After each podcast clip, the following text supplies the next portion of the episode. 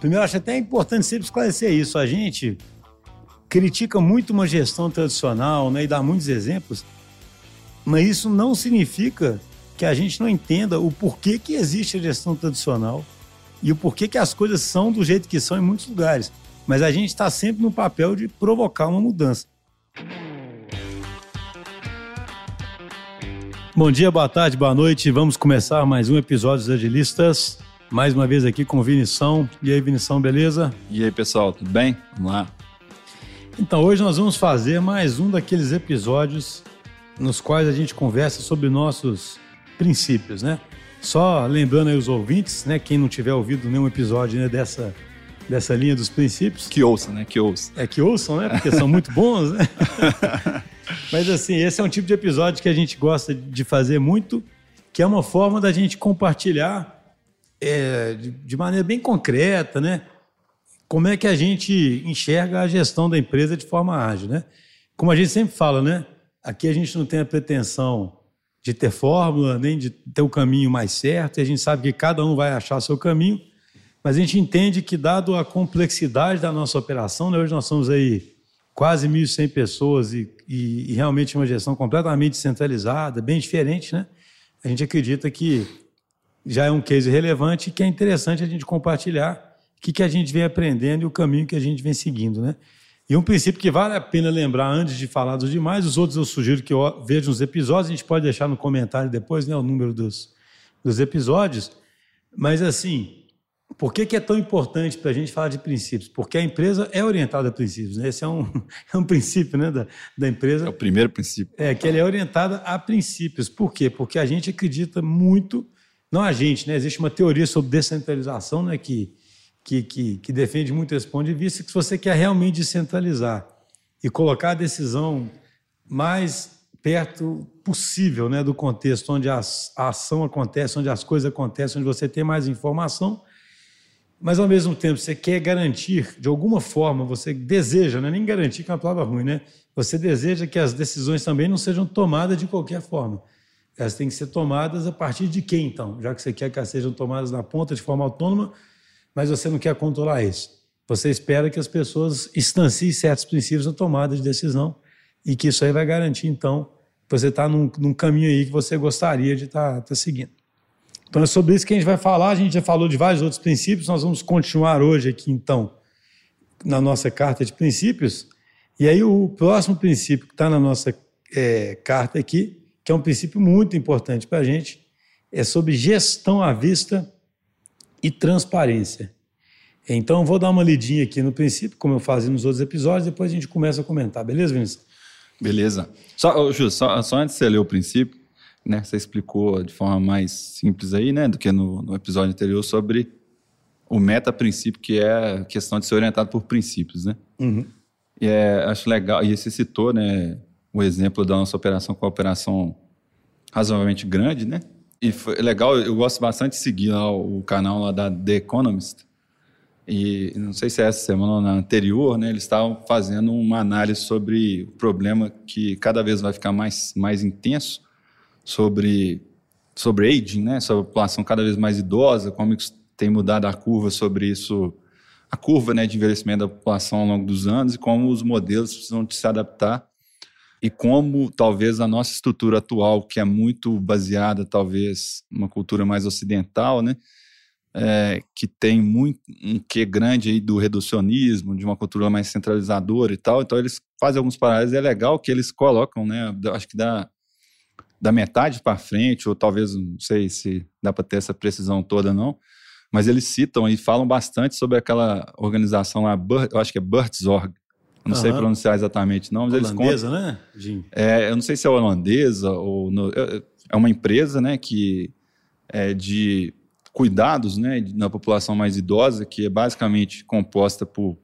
um número de, de enfermeiros, enfermeiras bastante grande e que tem mais de 10 mil, né, é, funcionários e num modelo completamente descentralizado, completamente não orientado aos padrões da cultura ocidental padrão, né, do, vou repetir aqui, mas que segue, né, igual você falou da literatura, que segue modelos de centralização, de autonomia, de seguir princípios do que dá a, coesão e coerência da, da estrutura já que ela não tem uma estrutura tão rígida, tão cheia de, cheia de regras e tal, é exatamente ser orientado mais a princípios e é, também tem um modelo bastante descentralizado e de um porte gigantesco, né, de 10 mil pessoas. Então é legal lembrar aí, porque é uma referência Sim. interessante que, que tem. Não, e é incrível, naquele livro Reinvent Organizations fala muito dessa.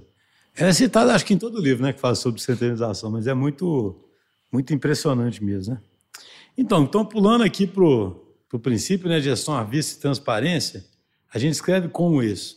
A gestão dos times nos mais diversos níveis não é realizada via comando e controle, mas sim a partir de gestão à vista e transparência. Os times expõem sem receio sua realidade, suas ações, seus resultados, seus indicadores, suas metas, e com isso assumem compromisso total com seus pares e com o cliente, não com seus chefes, para realizar os melhores esforços possíveis para melhorar. A gestão à vista e a transparência garantem que nunca desviemos do nosso foco em encarar a realidade, em cumprir nossas promessas, evitando que nos enganemos e que fiquemos na zona de conforto. O que você diria sobre isso, Vinição? É, Traga como... seus sábios comentários. sei se vão ser tão sábios assim, não, mas vão tentar contribuir, né? Assim, é como a gente já vem conversando, Schuster, talvez esse seja também quase um meta-princípio, né? um meta-princípio de transparência de quase tudo que a gente faz, no fundo, ele quase que precisa dessa dimensão, né? ou dessa, desse aspecto de transparência presente, porque ele que é o, provê um dos substitutos para um modelo mais padrão, que a gente não quer seguir, de regras e tal. É isso que faz com que, na verdade, você não precise de várias outras coisas.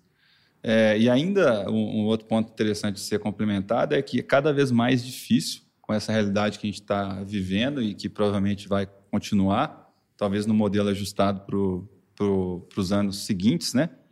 Mas muito provavelmente parte disso vai ser, vai, a gente vai ter sequência com o modelo de bastante gente trabalhando no modelo remoto, talvez um modelo híbrido no, no futuro e que provavelmente vai ser a realidade de grande parte das empresas, né? Que trabalham com trabalhos similares ao que a gente faz, né? Trabalho mais intelectual é, então é um desafio muito grande, inclusive, executar isso. Porque antigamente a gente utilizava muito do nosso escritório, né? A gente uhum. colocava várias informações em como a gente seguia as recomendações da literatura em locais densamente povoados, né? É, para que a informação de fato fique à vista e de fato fique transparente.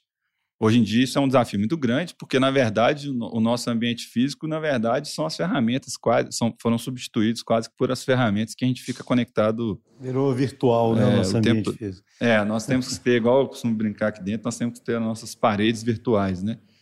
É, na sequência a gente fala um pouquinho mais, mas de, depois queria falar um pouco sobre as metas, mas esse é o, o próximo princípio. Então, eu queria só fazer um comentário que eu acho interessante. Transparência além da. Porque assim, são duas coisas diferentes, gestão à vista e a transparência, né? A transparência eu acho interessante porque assim, ser transparente significa que você está expondo tudo, né? Isso é o ser transparente, né?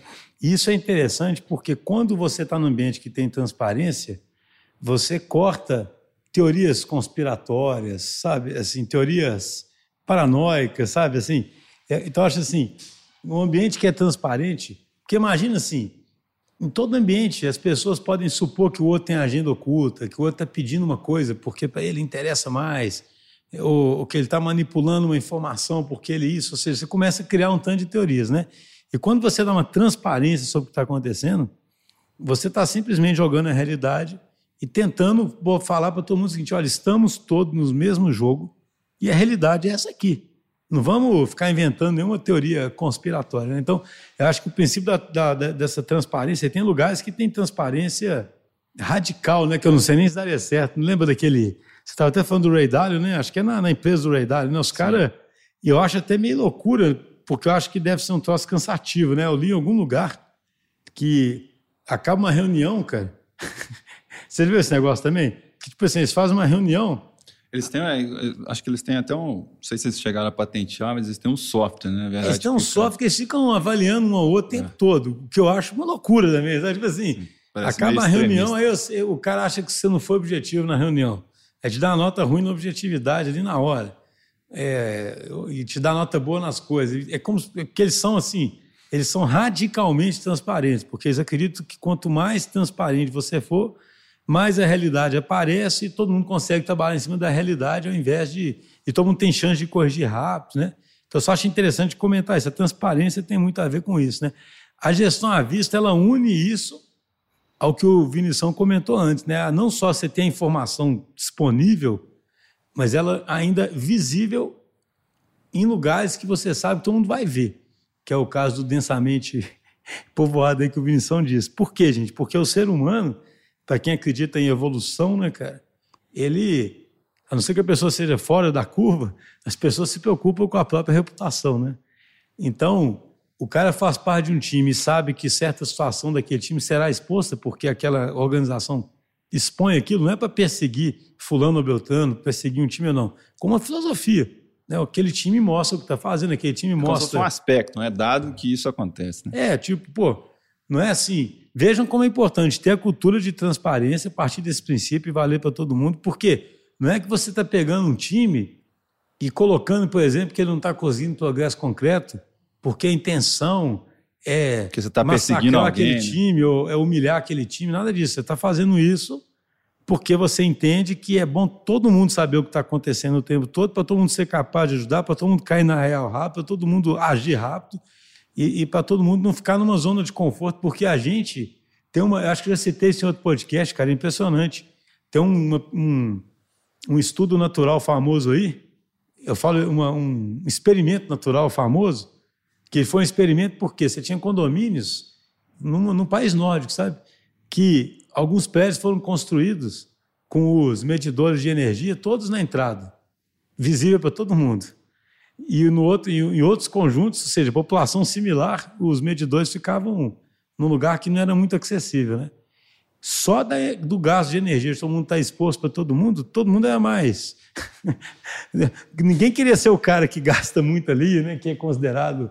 Então, nós temos essa, essa característica. Então, melhor do que ficar enchendo o saco e microgerenciando e controlando alguém, é a gente usar essa característica em prol da gente mesmo, né, cara? Você, por isso que. Esse, esse exemplo que você deu ele, inclusive, ele é citado no, nos livros que eu mais gosto, que é aquele Thinking Systems, né, de pensamento sistêmico da Donella Meadows. Ele é usado para exemplificar esse, esse, aspecto que você colocou. E, além disso, o aspecto da ser mais fácil de você fechar uma realimentação ali no, no processo de aprendizado. É, perfeito, exatamente. Além disso, né, cara? É, tem esse aspecto da pressão social e tem esse aspecto que a Munição lembrou, que é importantíssimo, né, cara? A gente tende a se iludir, né? Então, por exemplo, se a gente não joga um progresso concreto, aqui na DT nós temos o progresso concreto e o forecast do progresso concreto, né? Cara, se a gente não joga isso na cara da gente mesmo, a gente pode ter o wishful thinking, ficar otimista, ficar achando de algum... Eu brinco, né? Eu, eu, como eu desenvolvi software há muitos anos, eu posso falar isso sem tem lugar de fala, né? Porque eu desenvolvi também. O desenvolvedor sempre acha que vai dar tudo certo, ainda que ele não tenha evidência nenhuma. ele sempre acha que. O desenvolvedor é o bicho mais wishful thinking que existe. Né? Não, eu lembro assim, eu estou lá desenvolvendo, aí você não tem nada pronto ainda, mas você acha que, de é repente, é naquele. De... de noite ali, você vai. assim. Por isso que a gente aqui é obcecado com convergir o tempo todo, né? porque a gente precisa de evidência, né? Então é isso, acho que a gente esgota bem o assunto assim, né? Você gente... acha, acha, que você daria para falar do jeito que você explicou? Achei interessante aí, que me fez pensar, na verdade, um jeito de explicar é que talvez a gestão à vista seja a execução da transparência, uma forma, uma forma de executar e, e, é. e de fato, né, ter... Eu, eu lembrei é, até... Porque do... fala assim, tá transparente aonde? Naquele é. lugar. então, não... É, ainda a gestão ainda é meio abstrato, mas assim, é uma forma, tem formas e formas de você fazer isso, igual eu falei no ambiente remoto e tal. É até legal, eu lembrei até de uma polêmica recente que teve aí no Twitter, que, o, que uma das organizações mundiais, aí, acho que de combate à fome, alguma coisa do tipo, fez um, um desafio aos bilionários aí de que 6 bilhões de, de dólares resolveria o problema da, da fome mundial, e o, e o Elon Musk, ele tweetou, falou, ah, então me explica aí como que você vai executar isso, é, principalmente é, no aspecto dinheiro, né? da transparência que estava perguntando. Você vê que executar a transparência não é tão fácil quando a gente pensa, né? É Sim. Tão... É, é muito fácil anunciar isso e, na verdade, não, não, não, não, executar, né? E aí tem essas empresas que têm essa transparência radical, né? Que eu já participei de reuniões, eu entendo o princípio desses caras, só para falar um pouquinho mais disso, porque assim, eu já participei de reuniões onde a pessoa do outro lado é uma pessoa bacana, mas você é doido para falar para aquela pessoa, por exemplo, o seguinte: seja mais objetivo, você é muito prolixo, ah, você ficou tipo chorando demais aqui na reunião e não trouxe nenhum. Aí nessa cultura desses caras malucos, é como se ele, eu falo maluco porque parece Parece meio exaustivo, parece, cansativo, exaustivo. né? Mas é interessante, porque imagina uma cultura onde você seja radical, porque pensa, transparência radical não é nem só, só ter indicador, não. É você ser transparente sobre tudo que está acontecendo. Então os caras fazem uma reunião, Aí o cara fala, pô, cara, você é prolixo, tem, pô. Tem um, tem um filme, eu não sei se é do, do Rick Gervais, sei lá, que, que, tinha, que não mente, não consegue mentir mais, né? Acontece umas Talvez o ser humano não consiga conviver com o, nosso, o radical ali, pode é, ser que seja meio massacrante. É, é engraçado o seguinte, pode ser meio massacrante para as pessoas, mas que realmente parece que vai fazendo evoluir muito, porque o cara vira pro outro e fala, pô, você está sendo muito prolixo. E se o cara ouve aquilo duas, três vezes, cara, ele vai acabar consertando, não tem jeito, né? Assim, ou ele vai provar que ele não é prolixo, ou ele vai acabar é, consertando, né? Então, é, transparência é isso, né? Tem a ver também com a gente ter coragem de ter a conversa difícil, de dar o feedback sincero, né? Ou seja, tem que pensar em transparência em vários aspectos diferentes, sabe? Eu acho isso muito importante. A gente luta aqui, sabe que isso é difícil também, para que a gente possa ter conversas difíceis, que as pessoas possam saber a realidade sobre o que os outros pensam dela, né? Sempre de forma respeitosa, claro, mas sempre é importante. Já dá para passar para outro princípio, né? O outro princípio que a gente tem aqui, que está muito associado a esse, mas também não é, mas também dá para usá-lo de forma independente, é o princípio de metas comparativas e de times. Então aqui a gente escreve o seguinte: entendemos que as metas nunca devem ser estabelecidas individualmente, mas sim para os times, pois a geração de valor é sempre realizada no âmbito de times. E essas metas devem ser sempre comparativas para que possamos perseguir boas e inspiradoras referências e não números absolutos definidos arbitrariamente. As comparações devem ser realizadas com o próprio histórico, com times similares e com informações de mercado quando possível. Diga lá, Vinícius. É bom que minha parte aqui é fácil. Eu jogo o troço para o Vinícius. não é fácil nada, depois você comenta também. Enfim, assim, eu acho que cada aspecto que você falou aí é, parece assim, um, um, conceito até simples e importante, mas assim, além de ser importante, é extremamente profundo, né? Tipo assim, cada, cada parte aí do que você falou é extremamente profundo. Se você entende de fato isso, e não só entende, mas continua praticando, né? É, no dia a dia, realmente cria uma cadência. Por exemplo, primeiro aspecto é de ser de times, né? Tipo assim, isso é extremamente profundo, mais profundo que, né? Para quem tem uma crença igual, talvez a gente tenha, assim, de que nós evoluímos é, enquanto pequenas comunidades, você poderia chamar mais de times, né? A unidade geradora de valor é, são os times, né? Então, é quase que praticamente tudo que você vai é, comparar, vai analisar, você vai sempre tender Claro que pode ter exceções, mas tipo assim, você vai sempre tender a fazer análises do time, não é, individuais, né? No sentido de que o time se complementa, o time pode ter essa filosofia de, de né, que essa, esse termo, né, de squads colocou essa, essa questão de ser multidisciplinar, então de forma que você tenha todas as competências ali. Então, no fundo, cada time é a unidade geradora de valor. Então, os, os, objetivos, os desafios, eu, quando a gente fala metas, né, eu até preferia, talvez gente, eu é. gostaria é. até que a gente revisasse no futuro, mas talvez para colocar. Meta aí, é o que você falou no final, mas assim, é, é, super interessante entender isso de forma muito profunda, né? Quando a gente fala assim, que não é algo absoluto que alguém definiu de forma arbitrária, tipo assim, ah, temos que atingir tanto e pronto, e virou uma meta, e os incentivos são todos para bater a meta e não ter um objetivo, e esse objetivo ser um desafio, e o desafio, inclusive, ser algo desafiador, a ponto de que você provavelmente você teria, né, se você for olhar a filosofia para onde ocorre, você teria até meio que 50% de chance só de atingir, porque aí de fato é um objetivo. Isso muda completamente a caracterização do problema e como que você enxerga o mundo. Então, assim, é, e aí só para fechar, essa questão de fazer as análises comparativas, quando você coloca essa perspectiva que a unidade geradora de valor é o time, a, tira esse foco do, da pessoa, do individual, que é, na nossa visão, não é a unidade geradora de valor, e faz com que os times tenham um pouco mais de coragem em relação a se expor em relação a isso. Porque se o time encara, inclusive, isso como um desafio, ele ele já sabe que isso aí pode não, não, você pode não conseguir atingir se você não vai ser punido por isso, porque na verdade já há expectativa de fato, estatística de falha. E fazer as comparações de forma madura, utilizando vários domínios, é, várias dimensões a serem avaliadas, tipo assim, porque tem contexto, então você não vai comparar um time com outro sem analisar o contexto, então pode ter geografia, pode ter o desafio, pode ter, é, no nosso caso, cliente, mas se for dentro de um ecossistema de um cliente, ele tem vários microecossistemas dentro dele.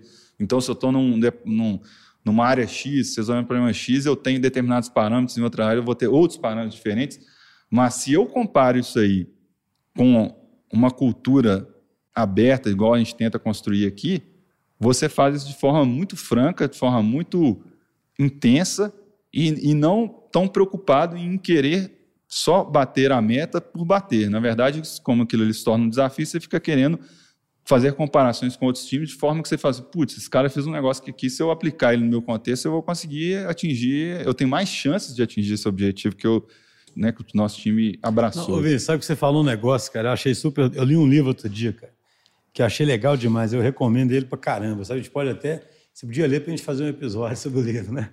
É um livro sobre gestão de tempo, só que não é, mas é completamente anticonvencional, porque na verdade ele fica mostrando como é que a gente usa mal o tempo, e não como a gente deve otimizar o tempo, sabe? Mas, mas por que eu lembrei dele aqui? Um dia a gente fala desse livro mais. Ele mostra que um aspecto da nossa cultura muito forte é que tudo que a gente faz tem que ser para criar uma consequência, um resultado para frente. Já reparou? Então, assim, e desde os filhos, né, cara? É uma loucura. Ah, eu boto meu filho para fazer isso porque aumenta a coordenação dele. Aí eu boto para fazer isso porque ele aprende a socializar melhor. Aí lá na frente ele vai estar socializando melhor. Aí lá na frente ele vai conseguir ser bem sucedido. Então é como se a gente tivesse uma cultura de fazer as coisas porque elas irão gerar um resultado, uma consequência. Nunca não, existe o presente. Né? É, e não fazer as coisas porque é legal, pô, né? assim, então, por que, que eu lembrei disso? Cara, é muito legal você ter um desafio bacana e correr atrás dele, cara. Sabe quando você tem uma meta que é um desafio, que você tá num time, é muito legal e pronto. Ah, ah, a gente sempre fica assim, isso lá na frente, cara, é legal, é prazeroso. E a vida é isso, né? A gente esquece disso. É muito legal. Se, se, se o time não tiver explicação nenhuma mais, faz, pô, é legal, né? Isso é inaceitável na nossa cultura, né? Mas poderia ser um ótimo motivo. Por que, que é isso? Cara, isso dá um prazer danado para a gente. A gente fica ali correndo atrás do objetivo, fica elaborando hipótese. Na hora que a gente consegue superar aquilo ali, é legal, pô. Isso é meio inaceitável, né? Mas e o resultado disso? Você vai chegar onde com isso? Né? Igual a gente estava brincando antes aqui, o nosso hardware, né? De é, ser legal é algo extremamente importante. assim, é, é algo que dá sentido, assim. É, esse lado até é lúdico, né, cara? Assim, é legal, pô. E eu acho engraçado que isso, a sociedade nossa é meio doida, cara, porque vai desde. É igual, por exemplo, né? Ah, vamos fazer um quebra-gelo numa reunião. Ah, mas por que, que isso é importante? Cara, beleza, é importante, mas não é legal também, né? Você conversa com as pessoas ali. A, a nossa cultura parece que, é, quer dizer, a cultura ocidental parece que ela, a palavra é, otimização ou, ou, eficiência é meio um negócio meio amaldiçoado, assim, no sentido assim, que você sempre tem que ter, né? Sendo que, na verdade, muitas vezes o processo ali que é, o, que é a coisa importante, é. ou às vezes até a eficácia, pelo menos. Aí, ó, e só uma dica, porque eu acho que esse livro, acho que o autor chama Oliver Bucherman, eu acho interessante porque esse cara, ele, ele, ele é um jornalista, mas ele vai em umas teorias, ele mostra assim, que isso tudo parece ter a ver, no fundo, com a gente não aceitar a finitude, sabe, do que o nosso tempo passa e ficar tentando otimizar esse tempo e tentar fazer coisas que vão gerar coisas e outras coisas, resultados, entendeu? Você ter certeza de que depois, quando é, você. Para no você, fim você conseguiu alguma coisa. É, para você ter certeza que você aproveitou a vida fazendo tudo que podia, né? E bababá, bababá, babá, na hora que você chega ali, acabou a vida, né? é um negócio assim, muito doido, né, cara? Você pensar, né? Mas assim, para não perder o fio da meada, que eu mesmo dessa viajada aqui, eu acho interessante que quando fala que as metas são de times, eu acho que tem uma implicação também muito, muito forte aí. Tem duas, eu diria que tem duas implicações, sabe? Primeiro, para você criar um senso de colaboração real dentro do time. Porque a meta ou o desafio que seja, ela é do time. Então, estão todos no mesmo barco tentando perseguir aquilo. Então, já cria a primeira forma de ter colaboração. Contrariamente, quando você cria metas individuais. Não é que você criou uma meta individual, pronto, né? O cara vai bater a meta individual dele e já vai bater desde que negocia, né, cara? Então, você já cria uma série de distorções. A segunda é coisa que eu acho também é que, ao ser meta do time, você tira um pouco dessa distorção da defesa de cada um da meta. É muito mais Acho fácil. que aqui um, é, um equilíbrio, né? Entre a responsabilidade ali e, e tipo assim, a punição, né? A, é, exatamente. Você fala, tipo cara, assim, nós estamos como um time aqui. Tipo assim, é, você consegue amenizar um pouco a carga que, que fica no ombro, assim. Exatamente. A carga é distribuída do time, mas ao mesmo tempo não é distante demais a ponto de não fazer, de não ter um, um apelo ali à responsabilidade e à motivação também. Exatamente. E isso é muito importante, porque você quer poder botar mesas audaciosas, quer que as pessoas se sintam confortáveis à vontade, pra, nem, nem confortável à vontade para perseguir aquilo. E aí, quando você cria meta individual, você já está, primeiro, fazendo com que a meta seja completamente distorcida, e segundo, fazendo o cara não colaborar. Por isso, por exemplo, naquele Organize for Complex, né, o autor do livro, ele, assim, ele odeia, né? Ele fala assim, cara, não faça nunca isso, né? Nunca bote meta individual, né? E aí... Igual, essa... igual, igual você fala, a gente pode até talvez depois fazer um episódio sobre isso, né? Que você falou esses dias que ele fez uma, uma comparação lá com sangrias, né? Do, do... É, sobre quakery, né? Ele usou uma expressão em inglês que é como se fosse charlatanismo, né? O cara Podemos deixar isso aqui para dar vontade para esse episódio, né? Se fosse um YouTube, ia falar, né? Se tiver não sei quantas mil curtidas, a gente faz um episódio sobre... Esse, esse, como é que é o nome do cara? Eu esqueci isso. É o, o Nils Pleff? É o Nils Pleff, né? Ele fala... Ele tem uma entrevista dele que ele fala que o as técnicas de gestão tradicional, elas são tipo charlatanismo, tipo aqueles médicos que vendia óleo de cobra, fazia sangria com sanguessuga. Os caras, tipo isso, o cara fica indicando um troço, quer fazer, por exemplo, meta individual desdobrada em cada cara. E por que, que ele compara com sangria? Porque tinha uma época que você tratava as pessoas com sangria e, na verdade, matava a pessoa, né? Então ele fala literalmente isso, né? Você pega uma técnica que não é comprovadamente boa, ainda é ruim, né?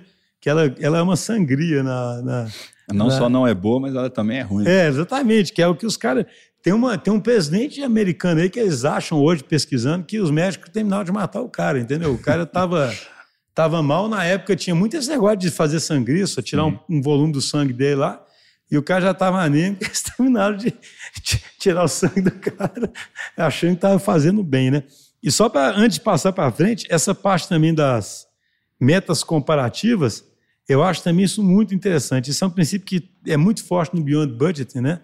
E que ele, ele mostra muito isso, né, cara? Porque, olha que interessante. E, e por que tem 100 times? Comparar times fica muito mais saudável do que comparar pessoas, né? É muito mais fácil um time aceitar ser comparado com o outro, se inspirar no outro. É, igual eu falei antes, né? você traz um equilíbrio aí nessas. Porque é difícil de equilibrar essa questão do tipo assim, de você criar de fato ali um, um comprometimento. É, mas sem, tipo assim, querer ser implacável, vamos dizer assim, individualmente falando, mas ao mesmo tempo não pode estar distante demais, senão fica assim, ah, eu não consigo ter acionabilidade em relação ao que eu estou fazendo, em relação ao resultado que eu estou gerando. Então parece que o time é uma unidade que, talvez por causa do nosso hardware, que a gente está brincando, esse negócio se equilibra bem. Entendeu? Sim.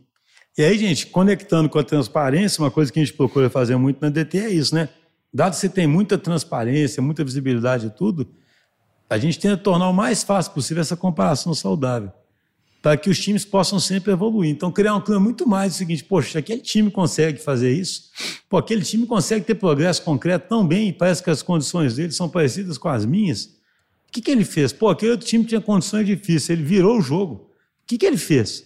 Isso é muito saudável para a organização. Isso não acontece no modelo mecanicista que alguém já decidiu exatamente quebrando em metas o que cada um tinha que fazer para talvez melhorar o progresso concreto. E não botou esse desafio para um time e deixou isso acontecer. Né?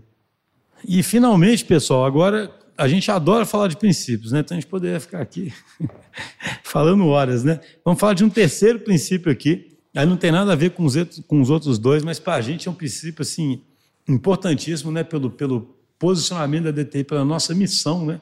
pelo que a gente acredita que a gente é que é um princípio que gente chama de empatia com a transformação dos clientes. O que, que a gente fala nesse princípio? Grandes times têm foco total em gerar valor para nossos clientes. Esses times entendem que nossos clientes estão em uma jornada para se tornar uma organização mais ágil e se empatizam com as dificuldades e obstáculos que devem ser superados nessa jornada. Grandes times, portanto, entendem que a própria transformação contínua de nossos clientes é um dos valores mais importantes que geramos. e lutam continuamente para isso. É, esse, esse, esse princípio, assim, no nosso contexto, ele é extremamente importante, mas eu acredito que não seja, ele daria para ser anunciado de outras formas, em outros contextos, e talvez até aqui dentro, se você fosse olhasse é, outras estruturas assim da empresa, porque assim, no fundo esse princípio, para mim, é um desdobramento até mesmo da, da, do princípio da complexidade, enxergar uma de forma complexa, de forma que as coisas elas têm uma dinâmica. Então, assim, elas não ficam assim de um dia para o outro. Se, né, o, o, exemplo que o Justo sempre dá do café com leite, né? São processos de transformação que se dão entre as pessoas, entre times, entre, entre estruturas, entre ecossistemas. E aí, no nosso caso, nós estamos incluindo no nosso ecossistema os nossos clientes. Mas isso valeria assim como, sei lá, um time novo que a gente montou com pessoas que boa parte vieram de fora. É um processo também, existe uma dinâmica envolvida ali. E não uma coisa binária que, tipo assim, você definiu e, e de repente vai funcionar. Sem contar que a gente sabe muito bem que as coisas são tem contexto envolvido. Então, pode ser que algumas coisas que, que a gente crê que vai funcionar de determinado jeito, ou que a gente sabe muito mais do que outro lugar, na hora que a gente vai ver o contexto, na hora que a gente vai ver o cliente, na hora que vai ver o time, as pessoas que estão, no, no, que estão envolvidas no, no, cliente, pode ser que a receita que a gente talvez estaria ali meio ansioso para dar, talvez não vai funcionar naquele contexto.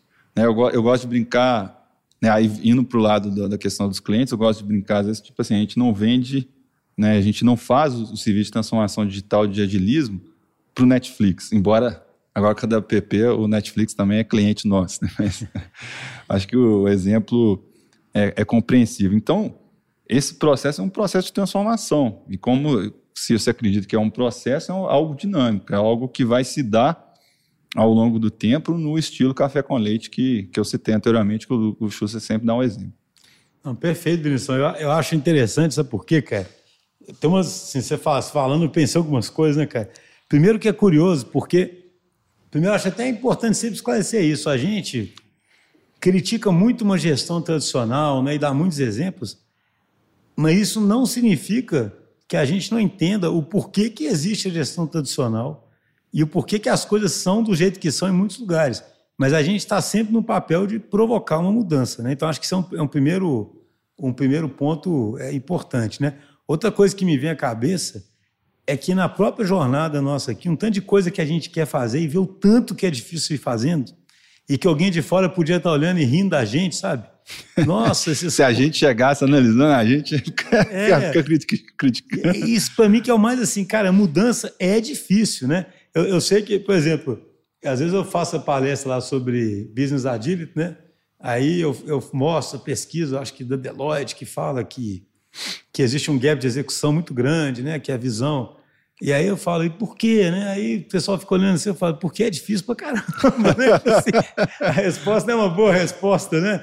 Mas assim, cara, é extremamente difícil quebrar status quo, quebrar a estrutura existente, quebrar o pensamento existente. Que até, que até o vínculo do nosso outro princípio, né? De praticantes pragmáticos, né? Assim, a execução é sempre muito difícil, a execução Pode... é sempre soberana, entendeu? Cara, é muito difícil, você tem que ter persistência, você tem que mudar aos pouquinhos, você tem que ter continuidade, você tem que continuar realimentando aquilo, você tem que, cada vez que tem um solavanco, não deixar aquilo te atrapalhar e continuar seguindo. Você tem que acreditar nos fundamentos, nos princípios, nos valores. É enquanto está acontecendo um milhão de outras coisas, né? igual as empresas que a gente trabalha. Tem um milhão de coisas acontecendo, tem a pandemia, tem isso, tem o mercado reagindo. Então, o que a gente quer evitar aqui, a gente tenta mostrar para os nossos times é assim, cara, primeiro, não sejam arrogantes de ficarem de fora olhando e pensando, ah, devia ser feito isso, devia ser feito aquilo. Tem que ter empatia. E não só empatia, vamos ter prazer com essa transformação, porque é extremamente prazeroso poder participar de uma jornada de transformação dessas. E eu faço para todo mundo, né, cara? A gente tem o privilégio aqui de trabalhar com, poxa, empresas extremamente relevantes, né? A gente poder um dia olhar, cara, e falar assim, poxa, essa empresa Ajudei prosperou ele. na era digital e a gente foi importante, né? A gente ajudou. Engra, engraçado você ter falado isso, porque eu não costumo enfatizar isso, não, mas é um ponto muito importante ser enfatizado, né? Além de ser ter esse aspecto de ser um processo, de ser dinâmico, é, é muito legal. Né? Assim, isso aí é um ponto muito importante. Né? É muito é, legal assim, participar de processo de transformação, né? Assim, hoje... Porque precisa, precisa de coragem de liderança fazer isso. Exatamente, porque eu acho assim, cara, é um desafio grande, é uma luta no dia a dia, Mas é esse tipo de, de, de transformação que precisa ser feito, né, cara? O, o, o, o que o mundo mais carece hoje é de empresas tradicionais e grandes empresas que são extremamente significativas, que elas se transformem e gerem mais valor né, para a comunidade, para os próprios funcionários. Pro, Seja pro, mais people positive. Né? É, exatamente. Enxerga o mundo de forma mais complexa. Então, você olhar e pensar que você teve condição de causar esse impacto, isso aí parece aquela. É, aquela piada que a gente fala do Chateaubriand, né? Que fala que vender. Comp é, comprar, comprar, com, com dinheiro, dinheiro é fácil, né? Eu, vi, a gente sempre briga com isso, né? Porque tem a, a, a biografia do Assis Chateaubriand, né? que era um, um, cara aí, magnata da imprensa, né? super poderoso e também super, super eticamente... esse é um nome compli... bom para o episódio também. super eticamente complicado, né, cara?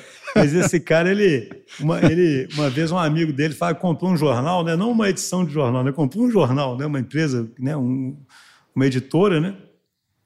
E todo orgulhoso, aí ele veio para o cara e falou: Você comprou com dinheiro, com dinheiro é fácil, quer ver comprar sem dinheiro. Né?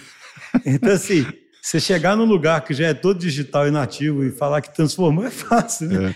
É. O desafio é você transformar justamente um lugar que, que não é. Que o, não é. E, o, e o pessoal cheio de causa, né? Que é importante, mas, tipo assim, é importante principalmente nesses lugares, né? Principalmente você transformar, né? Eu não, não adianta você transformar o lugar que já está transformado. É, exatamente. Você não está causando esse impacto todo que você poderia, poderia estar tá causando. Então, assim, é, isso é uma pregação nossa diária, sabe? A gente tem que ter empatia e quando a gente faz, é, fala muito de gestão tradicional criticando, é muito mais no sentido de, de provocar para causar as reflexões. Mas a gente sabe como o caminho é difícil e a gente sabe que na nossa própria transformação, os obstáculos que a gente enfrenta e como que alguém de fora, eu repito, né, poderia sempre achar que, pô, vocês não estão enxergando isso, vocês não estão enxergando aquilo. Por isso que a gente e acho que quem, quem trabalha com a gente é testemunha, a gente nunca vai chegar como um consultor que tem uma receita e que tem a pretensão de achar que sabe o que tem que ser feito e não respeita a, gente vai chegar a história, como, né, cara? A gente vai chegar como um construtor, né? Uma Exatamente. construtoria. Nós vamos chegar como alguém junto ali que vai tentando mudar, tentando sentir e responder. Porque é nisso que a gente acredita, né, cara? O negócio não é fácil, né? Mas é isso, né, pessoal? A gente adora falar de princípios. Já chegamos aqui ao limite do episódio. Espero que vocês tenham gostado. Hoje nós falamos então sobre a questão da transparência da gestão à vista, como que isso é uma base assim fundamental para você se livrar do, do, comando e controle, né? A gestão da transparência é um pilar muito importante para isso. Como é que ela aliada a metas comparativas e metas de times, né? Cria um ambiente muito rico e muito bom para melhoria contínua. E finalmente, como é que é importante e aí o Vinição teve um insight que eu achei interessante. Não é só empatia com os clientes, empatia em geral sobre como processos de transformação são difíceis, né? E sobre como é muito fácil, a partir de uma visão externa, você ficar só criticando ou saber que sabe o que tem que fazer, né, cara? Mas quando você está lá com skin the game ali no jogo, que você começa a sentir as dificuldades e o porquê das coisas serem como elas são, né? As coisas são como são por algum motivo. Pode ser até que tenha que mudar, mas tem um motivo, né, cara, para as coisas serem como elas são. Isso aí, Vinição, um grande abraço. Isso aí, pessoal. Valeu, abraço aí. Vamos lá.